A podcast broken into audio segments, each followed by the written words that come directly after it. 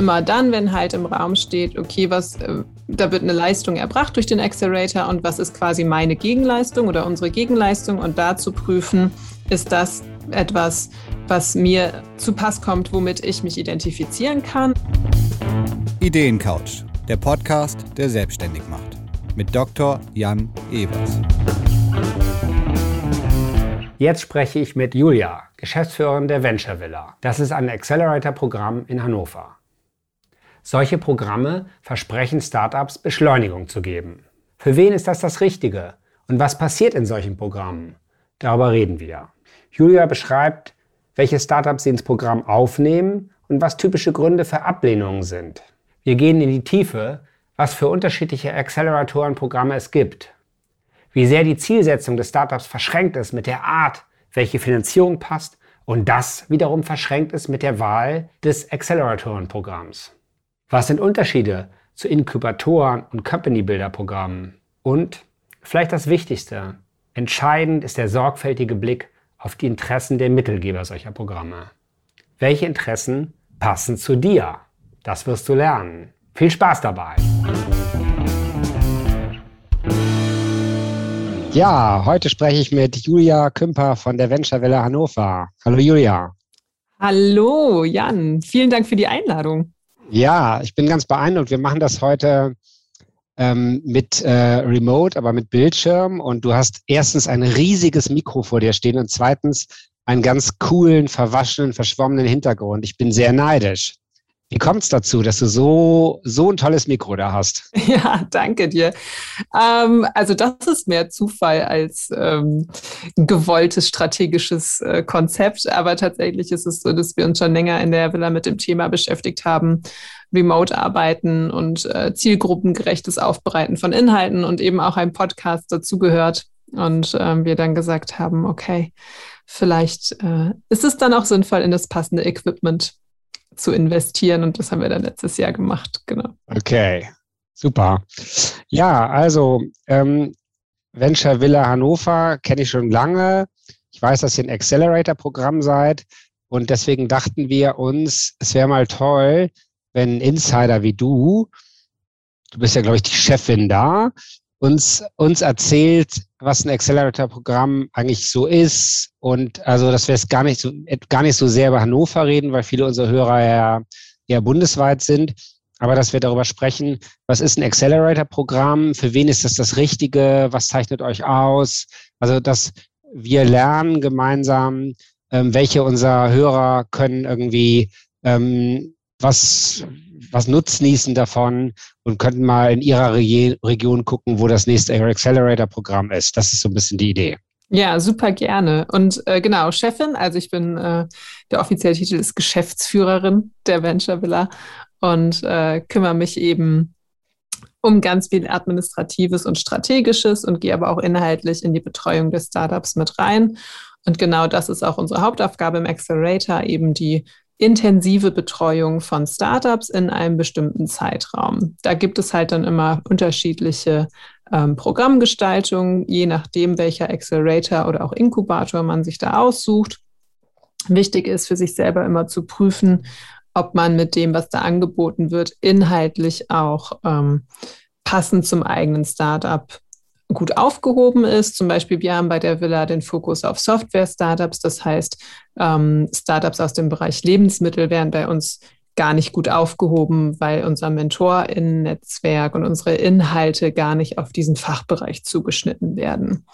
Und ähm, so gibt es eben ganz viele Acceleratoren in Deutschland. Was glaubst du, wie viel gibt es? Wie viele Acceleratoren gibt es?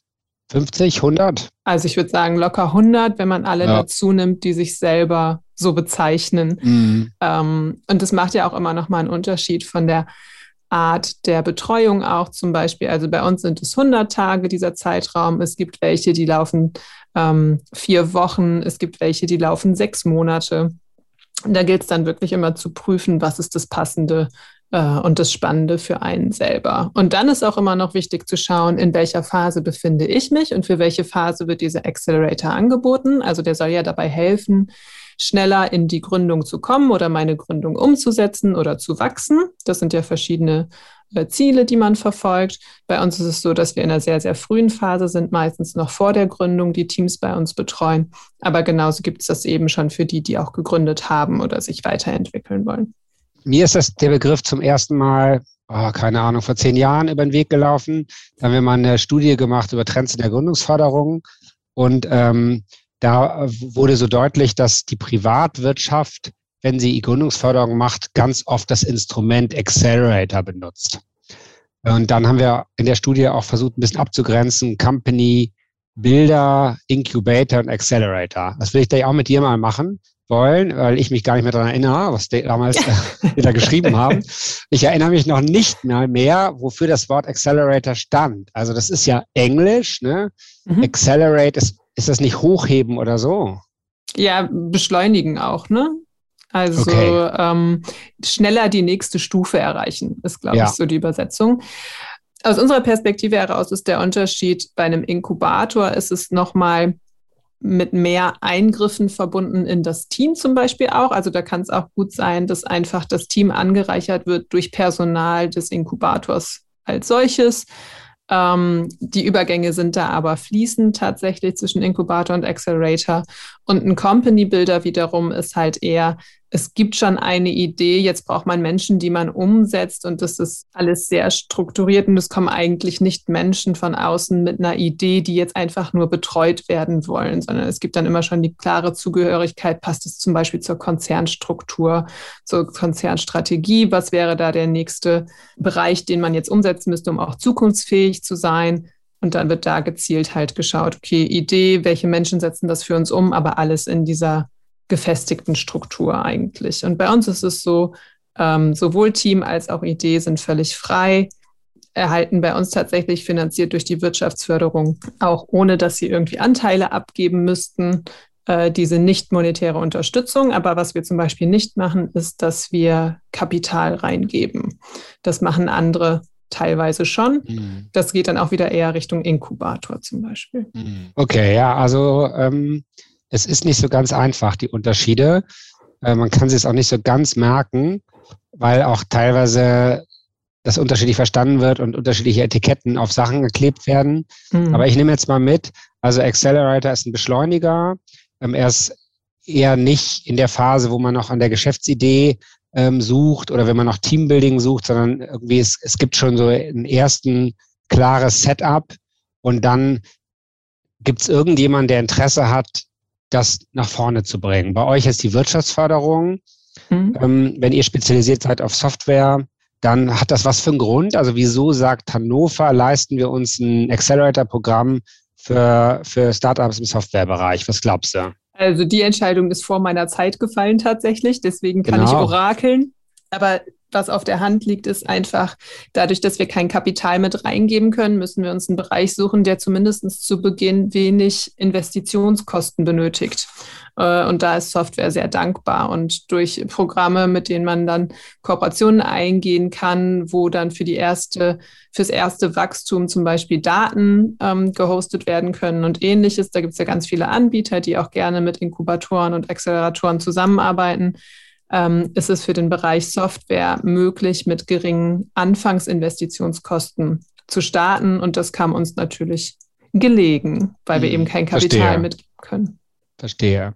So, und dann ist, war mein zweites Learning, dass es viele Accelerator-Programme gibt, die eben nicht äh, von der Wirtschaftsförderung, also von der öffentlichen Hand ähm, raus, rausgebracht werden, sondern eher von dem Konzern, von der Brancheninitiative oder so.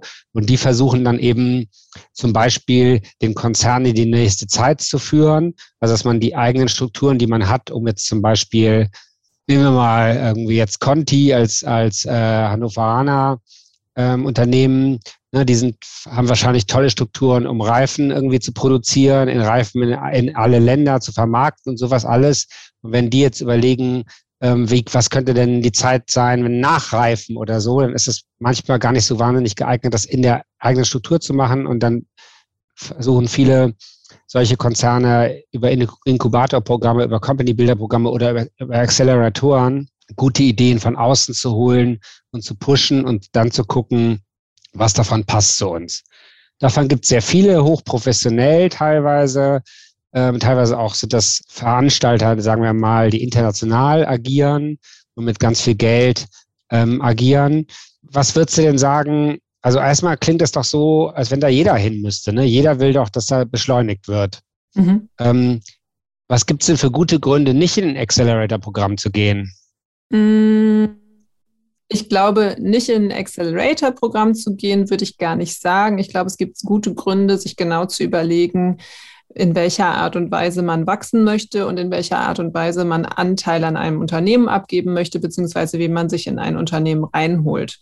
Mhm. Und das sollte man genau prüfen. Also ähm, immer dann, wenn halt im Raum steht, okay, was, äh, da wird eine Leistung erbracht durch den Accelerator und was ist quasi meine Gegenleistung oder unsere Gegenleistung und da zu prüfen, ist das etwas, was mir ähm, zu Pass kommt, womit ich mich identifizieren kann. Und wenn wir halt die klassische Annahme eines Exit-getriebenen Startups nehmen, das heißt, irgendwann wird es darauf hinauslaufen, dass ich alle meine Anteile am Unternehmen verkaufe, um entsprechend Millionen Euro ähm, einzunehmen, dann hat das halt eine bestimmte Logik, wie sowas nur passieren kann. Und das ist halt immer darauf aufbauend, dass ich von extern Kapital hinzuziehe und diesem externen Kapital signalisiere und auch argumentieren kann, dass sie irgendwann eine viel höhere Rendite bekommen auf das Geld, was sie mir jetzt gerade geben.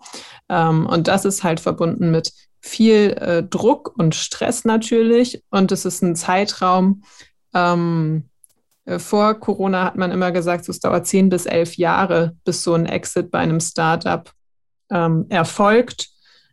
Ähm, durch Corona ist das alles komplett durcheinander geworfen, ehrlich gesagt. Deswegen, ich bin mal gespannt, wie sich das in Zukunft einpendelt. Aber das ist, glaube ich, für mich eher so das Learning aus der Arbeit jetzt ähm, in dieser Szene. Man sollte sehr genau prüfen, in welcher Art und Weise man seine Strategie bezüglich Finanzierung aufbaut. Ja, also wir könnten sagen, äh, ein Accelerator-Programm ist auch nur eine Form von externer Finanzierung. Es ist eine meist eine Form von externer Beteiligungsfinanzierung, eher Venture Capital getrieben. Und ähm, bei euch jetzt nicht, aber und deswegen sollte man genau sich überlegen, was für eine Art von Unternehmenswachstum möchte ich gehen, was passt zu meiner Idee und mir und meinem Team und dann welche Art von Finanzierung passt dazu. Und wenn ich jetzt irgendwie mit so einem äh, Silicon Valley Accelerator Hardcore-Programm irgendwie in 60 Tagen äh, erobern wir die Welt, dann äh, passt nicht so gut, wenn ich irgendwie alles so ganz langsam und gemächlich machen will oder eine 40-Stunden-Woche oder gerade ein Kind gekriegt habe oder sowas. Mhm. Ähm, ne, dann so, und da glaube ich, kann man es vielleicht so ein bisschen clustern. Also wie aggressiv oder ehrgeizig ist, ist die Finanzierung, die ich mir reinhole. Dann darf ich mich nicht wundern, wenn die irgendwie nachher aggressiv und ehrgeizig sind. Mhm. Ähm, so, das ist die, das eine, die, die eine Variante. Ich glaube, eine andere Variante ist sehr strategisch. Das ist zum Beispiel typischerweise für Konzerne oder so die sind jetzt, glaube ich, äh, weil die selber auch nicht so wahnsinnig schnell laufen und die Leute im Konzern ja auch eher ähm, glücklich über eine 40, 50 Stunden Woche sind, sind die, glaube ich, ähm, an der Stelle nicht so ehrgeizig. Da geht es eben immer um den strategischen Fit. Mhm. So, ne? Und wenn der strategische Fit nicht mehr passt oder wenn ich da aufs Abstellgleis geschoben werde, dann habe ich einen tollen Partner auf dem Papier, der mir aber nur wie eine Fußkette ähm, hinter mir her hängt ich bin das Schnellboot, aber habe den Kontakt zum Containerschiff verloren. So, ne? Das ist, was sehr, sehr, sehr viele Startups ähm, erleben, die äh, strategisches Kapital von strategischen Partnern, also typischerweise Konzerne, Mittelständler sind meist ein bisschen zu geizig dazu, Geld irgendwo reinzugeben, sich dann nicht zu kümmern. Das ist der große Vorteil. Die kümmern sich dann, wahrscheinlich aber ein bisschen, dass sie einem dann im Tagesgeschäft rumwühlen, ja. weil das halt so der, der Stil der Mittelständler ist. Ja, und dann gibt es eine dritte Art von Acceleratoren und das ist quasi, das repräsentierst du jetzt heute, die eher doch mit öffentlichem Hintergrund sind und wo es ein Wert an sich ist, wenn Unternehmen sich in der Region zum Beispiel, also du finanziert über regionale Wirtschaftsförderung, wo es ein Wert an sich ist, wenn, wenn Startups in der Region wachsen, Arbeitsplätze schaffen, Verknüpfung schaffen, Vernetzung schaffen, Role Model verändern. So, das ist wahrscheinlich die bequemste Form. Vielleicht dann nicht, wenn man jetzt sagen würde, es gibt auch einen Nachteil, dann hat man eben nicht sofort strategische Partner drin und man hat auch nicht sofort den Power und die Aggressivität und dann irgendwie vielleicht die, die Mentoren, die Big Names als Mentoren drin, die jetzt ein Y Combinator im Silicon Valley ein irgendwie äh, ins Büro setzt. Ne? Genau. Und ich würde sagen, der größte Unterschied jetzt aus deutscher Perspektive für die Startups ist tatsächlich diese fehlende Anschubfinanzierung zu Beginn, weil bei vielen Acceleratoren ist es ja dann so um die 50.000 Euro. Ähm, und das ist halt immer schon ein super erster Schritt äh, für die ersten Schritte, wenn man da einfach so eine finanzielle Sicherheit hat. Und das ist halt das, was wir eben nicht bieten können, wo wir aber dann wiederum Kontakte und Netzwerk gerne herstellen zu den mhm. Menschen, die dann dieses Kapital geben können. Genau. Und mhm.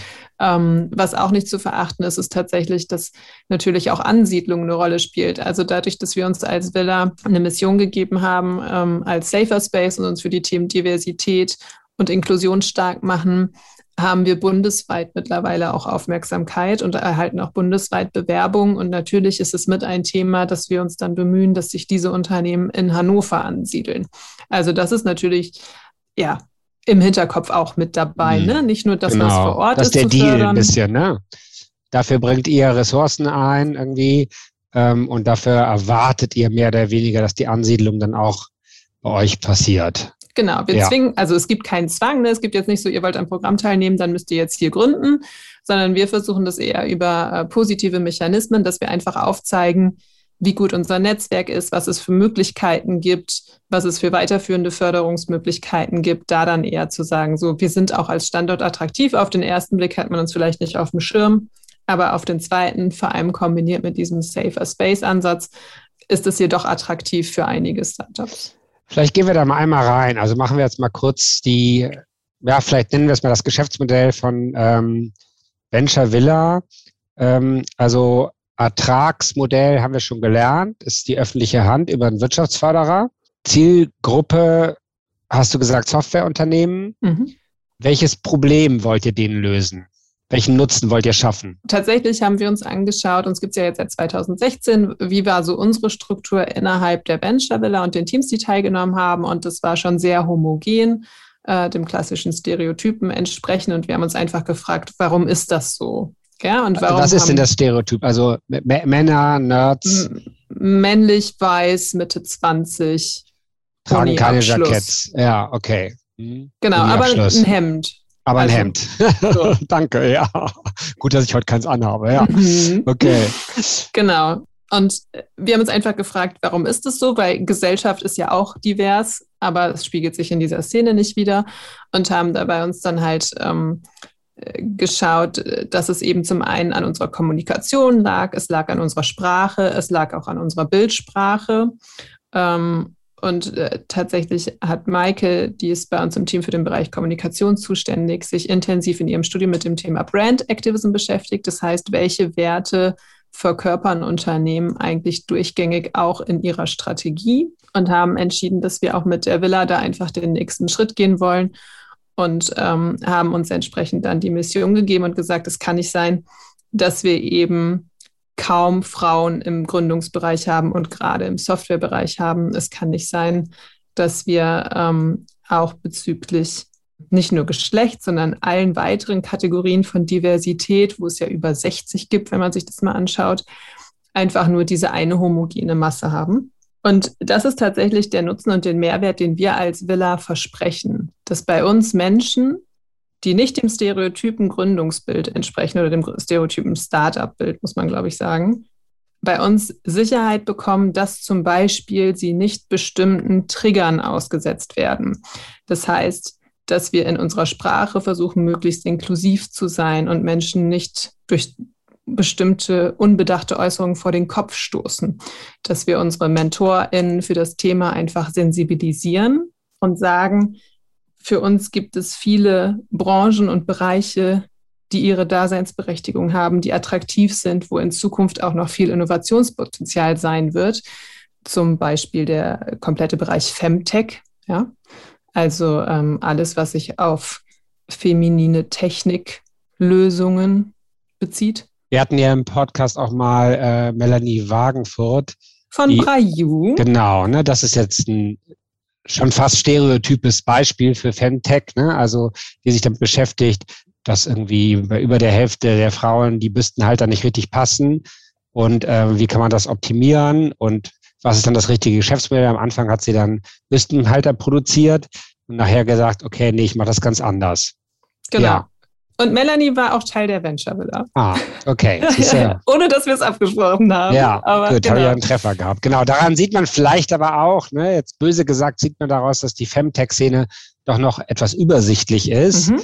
Und wenn ich dich jetzt richtig verstehe, ist quasi eure Mission und auch damit das Problem, was ihr lösen wollt, dass die weniger übersichtlich ist. Also dass es mehr Femtechs gibt, dass genau. irgendwie es dass, wenn man an Softwareentwicklung denkt, dass man dann nicht mehr an Bill Gates in der Garage denkt, sondern an Melanie ähm, und wie sie ähm, passende Büstenhalter-Technologie gebaut hat. Genau, und also unser Ansatz ist intersektional und das heißt einfach, wir wollen nicht äh, Bill Gates durch Melanie ersetzen, sondern wir sagen einfach, es gibt halt alles, ja, und ja. alles hat seine Berechtigung äh, und neben Geschlecht gehört eben sowas auch dazu wie Ethnie, ähm, wie äh, körperliche Leistungsfähigkeit und so weiter und so fort.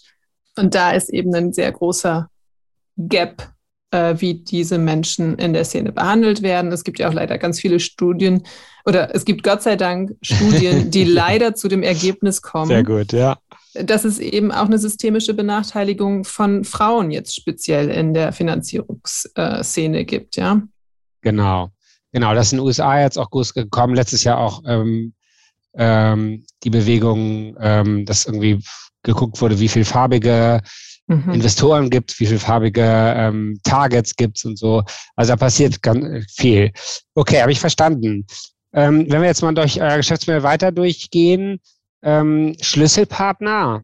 Was, was, was, wer sind Partner, die euch stark machen? Wo macht ihr etwas nicht selber, weil andere es besser können? Erstberatung oder Erstinformationen bereitstellen, zum Beispiel so die Gründerplattform. Ne, da verweisen wir immer alle gerne hin, die so sagen, ähm, ja, wir haben jetzt eine Idee, aber wir wissen jetzt nicht mal mehr, wie wir unser Pitch-Deck zum Beispiel aufbereiten sollen. Und äh, da wollt ihr ja auch ein Angebot dann zukünftig noch intensiver schaffen. Das, man kann sich darüber ja schon informieren oder auch so erste Ideen von, was heißt eigentlich Gründen, ähm, weil ganz viele Menschen gründen ja nicht, weil sie gründen wollen, sondern weil sie eine Idee umsetzen wollen. Und da ist so, ähm, wir machen keine Einzelberatung, wir machen kein Anfangscoaching oder stellen halt auch keine Informationen am Anfang zur Verfügung, sondern wir sind wirklich dann zu dem Zeitpunkt, wo es losgeht, würde ich sagen, ähm, dabei. Okay.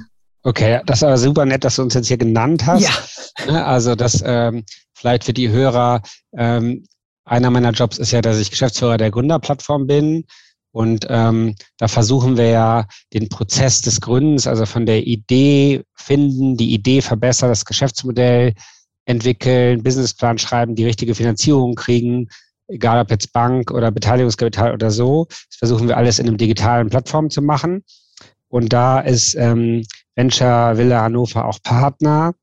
Und ähm, ja, und viele unserer Partner sagen diesen ganzen Orientierungskram, das erste, was ist überhaupt ein Businessplan, Businessplanstruktur und so weiter und so fort, das geben wir alles ab an die Gründerplattform.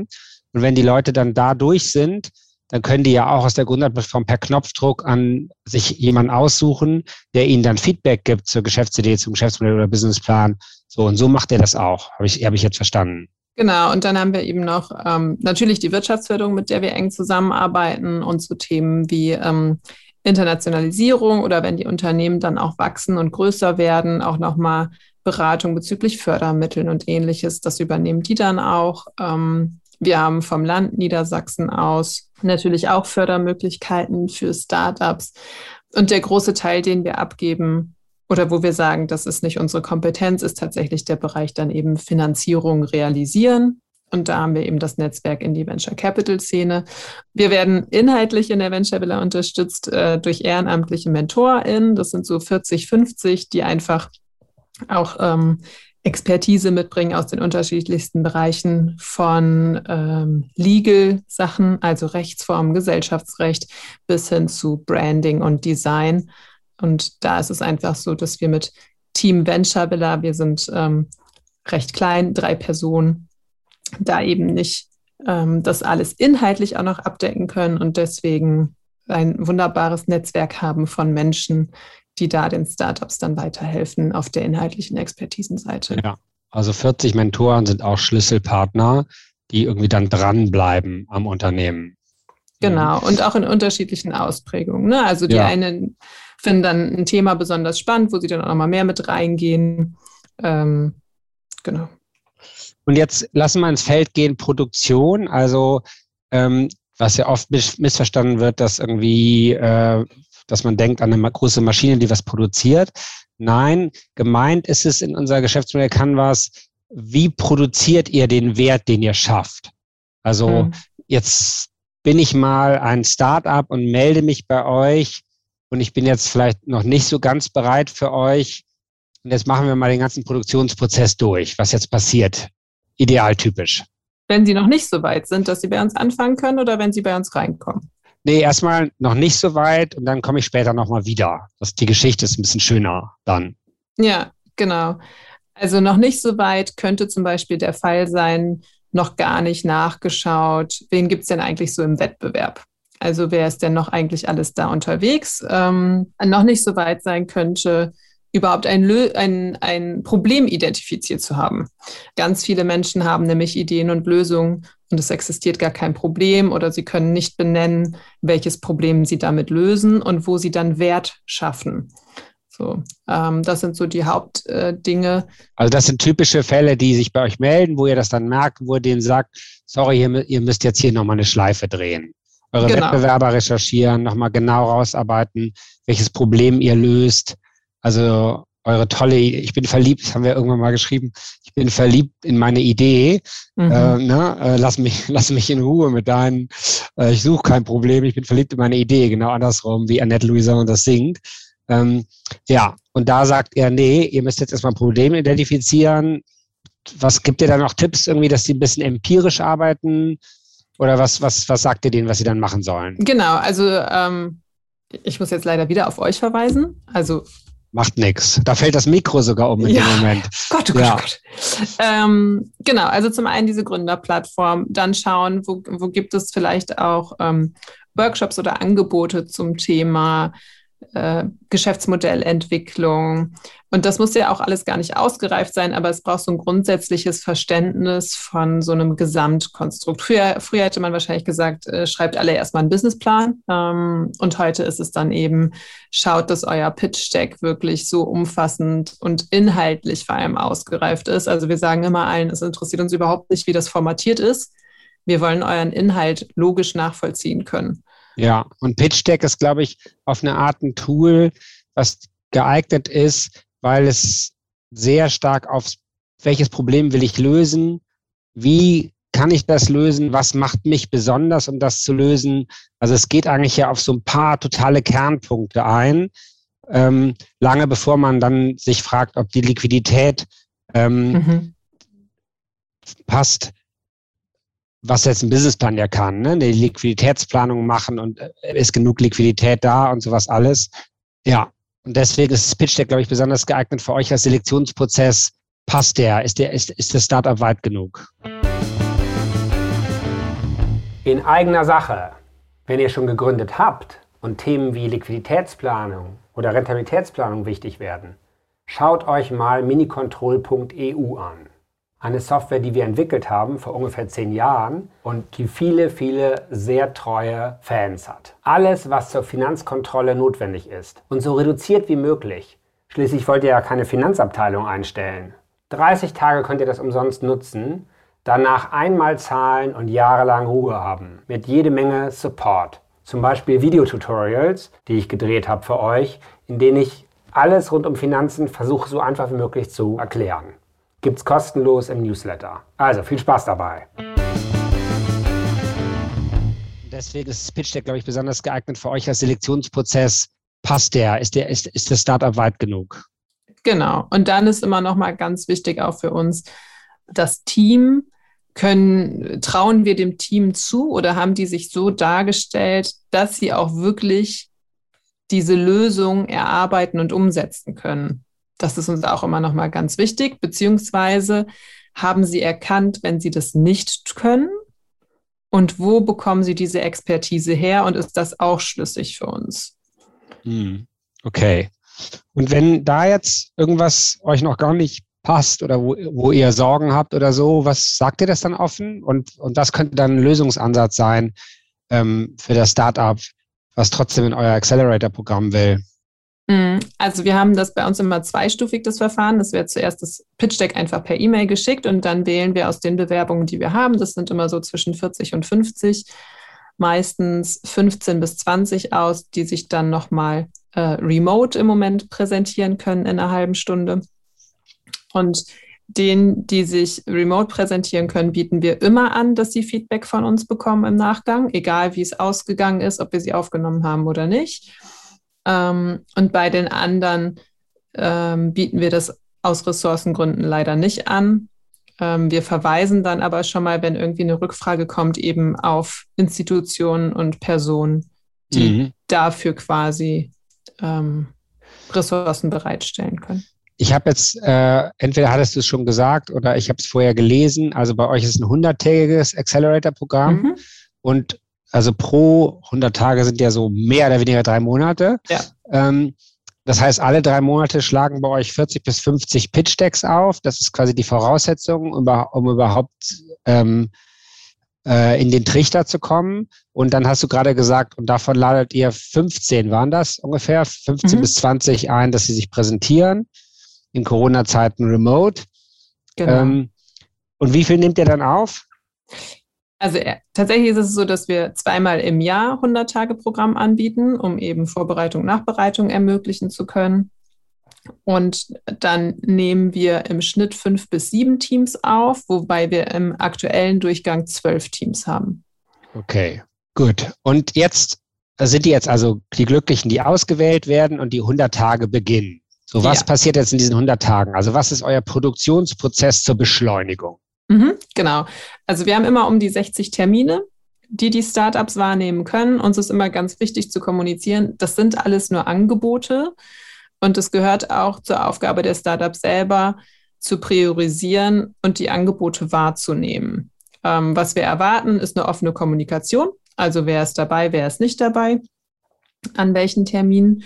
Und inhaltlich ist es ein bisschen dreigeteilt. Wir haben zum einen den sogenannten Pitch Club, der einmal die Woche stattfindet, wo wir von extern ähm, Personen einladen, die sich die Pitches der Startups anhören und dazu Feedback geben. Wir haben meistens zweimal die Woche zum Ende hin wird es ein bisschen weniger ähm, inhaltliche Workshops, wo dann eben sowas wie Branding vermittelt wird. Und dann haben wir immer einmal die Woche noch das sogenannte Mastermind, wo die Startups miteinander zu bestimmten Fragestellungen einfach ihr eigenes ähm, sein, hätte ich jetzt gerade fast gesagt, ähm, reflektieren miteinander. Also die Frage ist zum Beispiel, was glaubt ihr, wie gut seid ihr gerade aufgestellt? Wie wahrscheinlich ist es, dass ihr mit eurer Idee eine Monetarisierung von 0 Euro bis zu einer Million Euro realisieren werdet? Und das sind dann einfach so Startfragen, mit denen man in diese Gruppe geht und anhand dessen reflektiert, wo stehen wir eigentlich, wo wollen wir hin und was können wir von den anderen aus der Gruppe lernen. Mhm. Und das sind so die drei Kernelemente und dann gehört eben ganz viel Netzwerken dazu, Kontakte herstellen. Ähm, auch immer so ein Auge darauf zu halten, wo sind vielleicht auch Veranstaltungen, die passend sind für die Startups. Wir werden zwischendurch auch immer mal angefragt, ob wir nicht zu bestimmten Themen passende Startups haben, ähm, die mal irgendwo sich vorstellen können. Und das ist so das Gesamtprogramm. Und nach den 100 Tagen ist es aber nicht vorbei, sondern die Teams bleiben Teil unserer Community äh, übersetzt formuliert heißt es, sie bleiben halt Teil unserer äh, Kommunikationsplattform. Und wenn zum Beispiel sowas ansteht wie eine Finanzierungsrunde, kontaktieren sie dann uns auch nochmal und sagen so, was meint er? Klingt das für euch gut? Klingt das für euch schlecht? Könnt ihr nochmal über die Dokumente kurz drüber gucken, ähm, sodass mhm. man halt auch auch nochmal die, die schon etwas weiter sind, auch wieder in Kontakt bringen kann mit den jüngeren Startups, sodass sie da auch nochmal voneinander lernen. Vollzeit, muss man die 100 Tage Vollzeit machen?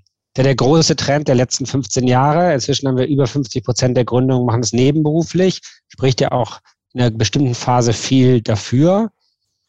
Komma, aber. Du merkst mein Zögern, ne? Ja. Natürlich ist es irgendwie, äh, wird es immer so an alle herangetragen, dass sie natürlich das nur ernst meinen, wenn sie das Vollzeit betreiben. Ich sehe das etwas differenzierter, weil wir müssen ja irgendwie mal auch in der Realität ankommen. Und gerade wenn wir kein Kapital bereitstellen, wir eigentlich nicht erwarten können, dass die Menschen jetzt irgendwie ohne jegliches Einkommen ähm, da aktiv werden. Weshalb wir dann eher versuchen, alternative Finanzierungsmöglichkeiten wie zum Beispiel das Gründungsstipendium in Niedersachsen zusammen mit den Startups zu beantragen ähm, und ihnen dadurch einfach die Zeit zu verschaffen, sich um das Startup zu kümmern. Aber das ist eben auch was, was wir machen, mit denen herausfinden, wie ist ihre Finanzierungsstrategie. Und wenn sie Exit getrieben sind, dann müssen sie dieser Logik auch folgen. Ja, okay. Ich hatte gerade letzte oder vorletzte Woche mit Tristan gesprochen von Joyboy. Der ist schon ein bisschen weiter. Joyboy gibt es schon zwei, drei, vier Jahre. Die haben letztes Jahr zwei Millionen alkoholfreie Bierflaschen äh, für Sportler mit Proteinen drin verkauft. Und der hat dazu, das fand ich ganz schön, denkbar einfach, aber hat mich dann doch irgendwie am Ende auch nochmal mir Klarheit gegeben. Der sagt, er findet nebenberufliche Gründung genau richtig in der Phase, wo man Idee sucht, in der Phase, wo man vorbereitet und so. Aber wenn dann der Tag kommt, wo man genau weiß, ähm, das ist es, was ich machen will, das ist äh, das Problem, hier entwickle ich die Lösung, dann findet er, ähm, ist der Zeitpunkt für All-In, nennen das, das, das moderne Startup. Äh, dann ist Zeit für All-In, also dann für Vollzeit, volle Pulle. Das fand ich so ganz gut. Und man könnte natürlich ein bisschen sagen, dass wenn man in euer Accelerator-Programm geht, so wie du es beschrieben hast, dann ist es ein bisschen auch Zeit für All-In. Ne? Genau, also ähm, nicht grundsätzlich, weil wir ja auch Teams vor Gründung haben tatsächlich. Mhm. Aber spätestens während des Accelerators fällt dann eigentlich die Entscheidung, ja. all in ja. oder nicht. Ja. Okay, sag mir doch nochmal, wenn du jetzt ähm, die letzten Programme Revue passieren lässt, also Exit-Orientierung von Startups, ne, das werde ich in meinem Podcast ja wahnsinnig oft gefragt. Was die richtige Finanzierung und äh, soll ich irgendwie, äh, wie sehr soll ich auf Exit gehen oder nicht und so. Ähm, wie viel Prozent von euren äh, Startups würdest du sagen, sind eher exit-orientiert? Also, dass sie es wirklich bis zum Ende durchziehen? Nee, das meine ich nicht, sondern wo das Mindset eher ist, ich baue jetzt mal was auf und in ein paar Jahren irgendwie äh, verticke ich das dann und dann. Minimal. Ich würde sagen 5 Prozent. Okay. Weil vielen geht es in dem Stadium, wo sie bei uns sind, erst noch immer um Idee und Verbesserung mhm. von Welt. Also tatsächlich, ja, das ist, ähm, da sind die wenigsten, die ähm, gründen, um am Ende MillionärInnen zu sein. So klar, das ja. schwebt im Hinterkopf immer mit, so das übliche Startup-Bild, so ja, wir verbessern die Welt und gleichzeitig verdienen wir noch ein paar Millionen. Das ist auch unser Job mit, da ein bisschen zu sensibilisieren und aufzuklären aber dass die wirklich bei uns ankommen und auch einfach schon wissen, was das heißt, maximal 5 Prozent. Okay, spannend. Ja, das ist spannend für mich. Also bei mir ist das auch so im Ideencouch, die letzten 30 Startups, das waren auch äh, unter 10 Prozent. Ähm, ich glaube, in der, im gesellschaftlichen Diskurs ähm, wird das anders wahrgenommen, mhm. was vielleicht daran liegt, dass die, die Leitmedien aber auch, auch wahrscheinlich die Tageszeitung natürlich wahnsinnig gerne darüber berichten. Ne? Und ich glaube, das liegt so ein bisschen daran, dass ja die meisten Angestellte, Beamte und sonst was sind und die lesen halt wahnsinnig gerne montags, wenn sie zur Arbeit kommen. Also die Peaks aller Gründerseiten, auch die Gründerplattform. Wir haben am meisten Traffic am Montag um elf, mhm. weil die Leute kommen aus dem Wochenende und haben keinen Bock mehr auf ihren Job. Und dann lesen die halt wahnsinnig gerne so Geschichten von irgendwie Exit-Orientierung und hat jetzt Millionen und jetzt überlegt er, was er will. Ich glaube, dass dahinter häufig gar nicht so schöne Geschichten sind. Also die meisten, die dann ihr Unternehmen verkaufen, denen geht es, glaube ich, danach gar nicht so gut. Ähm, das ist das eine. Aber um den Traffic zu kriegen, ähm, und das andere ist natürlich, dass es verschwinden wenige sind, wo es dann wirklich gelingt, ähm, aber um den Traffic zu kriegen, berichten darüber alle. Und deswegen hat man so den Eindruck, Startups sind exit-orientiert. Würdest du zustimmen dieser steilen These? Ja, weil also wenn man sich die Definition von Startup anguckt, haben sie ja eigentlich die Definition innovationsgetriebenes, skalierbares Geschäftsmodell. Ja. Und da kommt der Begriff Exit überhaupt nicht vor. Aber genau. das, was halt publiziert wird und auch das, was natürlich spannend ist im Sinne von, was für Dimensionen wir da auch ja einfach an Geld aufmachen, was ja auch ein Normalbürger, um diesen Begriff mal zu verwenden, nie in seinem Leben erreichen wird. Also wenn wir Milliardenbewertungen von Unternehmen hören und sehen, ist das bei Startups, glaube ich, immer auch noch mal ein bisschen nahbarer als jetzt bei irgendwie einem alteingesessenen Konzern. Da weiß man einfach, die sind groß. Mm, so. Ja, ja, richtig. Dass die Story passt, dass die Gründer bis dahin komplett verwässert sind und nur noch 0, sowieso haben und dann irgendwie von der Milliarde dann auch nicht mehr so viel nach Steuern, nochmal die Hälfte und so weiter. Das liest man auch schon ein bisschen seltener. Okay, cool, ja. Und ähm, aber jetzt schlagen wir mal in diese Kerbe, ne? Also auch wir wollen jetzt mal ein bisschen boulevardmäßig, ein bisschen trashig. Julia, erzähl doch mal, was waren denn so die Alumnis von euch, die eine dicke Finanzierungsrunde oder ein Exit hingelegt haben? Nö, ich unterwerfe mich dem überhaupt nicht. ähm, das ist aber auch ganz einfach für mich, weil unsere Startups, uns gibt es ja erst seit 2016 operativ, haben wir 2017 angefangen. Das heißt, bei uns, ähm, ich hatte ja schon mal diese magischen 10 bis 11 Jahre erwähnt, da sind wir ja noch lange nicht. Okay. Weshalb ähm, ich dazu jetzt noch gar nicht gar nichts sagen kann. Es gibt so das ein oder andere Startup, wo man aus Exit-Perspektive sagen kann, die entwickeln sich gut, die haben jetzt auch Bewertungen äh, im mehrstelligen Millionenbereich. Ähm, insgesamt haben alle Startups, die wir in der Villa jemals betreut haben, Stand vor zwei Wochen so ungefähr, ich glaube, 45 bis 50 Millionen Bewertungen. Das ist halt nett und das ist auch gut. Und was uns eigentlich mit mehr Freude erfüllt, ehrlicherweise, ist, dass wir ähm, unsere klassische Ausfallrate, die man in der Startup-Szene hat, also eins von zehn überlebt nur, dass wir da noch lange nicht angekommen sind. Also, ähm, aber auch das natürlich geschuldet, weil die zehn bis elf Jahre noch nicht rum sind. Hm. Gut, aber ihr glaubt, dass eure Kohorten, dass die eine geringe Ausfallrate haben werden, weil euer Produktionsprozess die so gut stützt? Ja, beziehungsweise wir werden geringere Ausfallraten haben, weil wir im Produktionsprozess gemeinsam mit ihnen erarbeiten, was für eine Art von Startup sie sein wollen und das für uns auch völlig okay ist, wenn die zu dem Schluss kommen, naja, wir werden vielleicht ein Unternehmen mit 50 Personen sein, das wird uns aber immer gehören, beziehungsweise nach drei Runden Anschubfinanzierung haben wir eine Strategie, wie wir da den Exit so hinbekommen, dass wir weiterhin am Unternehmen beteiligt bleiben zum Beispiel.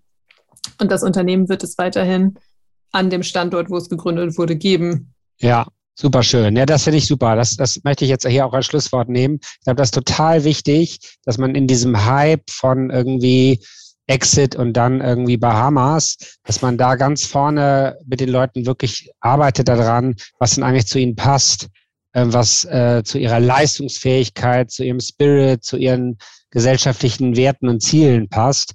Und ähm, ja, und dann sagt auch, auch ein Exit muss nicht immer so sein, dass man dann weg ist. Weil was will man denn dann machen, wenn man jetzt zehn Jahre, fünf Jahre irgendwie total dafür gebrannt hat, ein Problem in der Gesellschaft zu lösen? Jetzt hat man das gelöst und dann irgendwie abzuhauen, das nächste zu suchen. Okay, Probleme gibt's genug, super, aber für die meisten ist dann schon eine Lehre, kommt dann da schon eine Lehre. Das finde ich super, dass ihr das ganz vorne macht.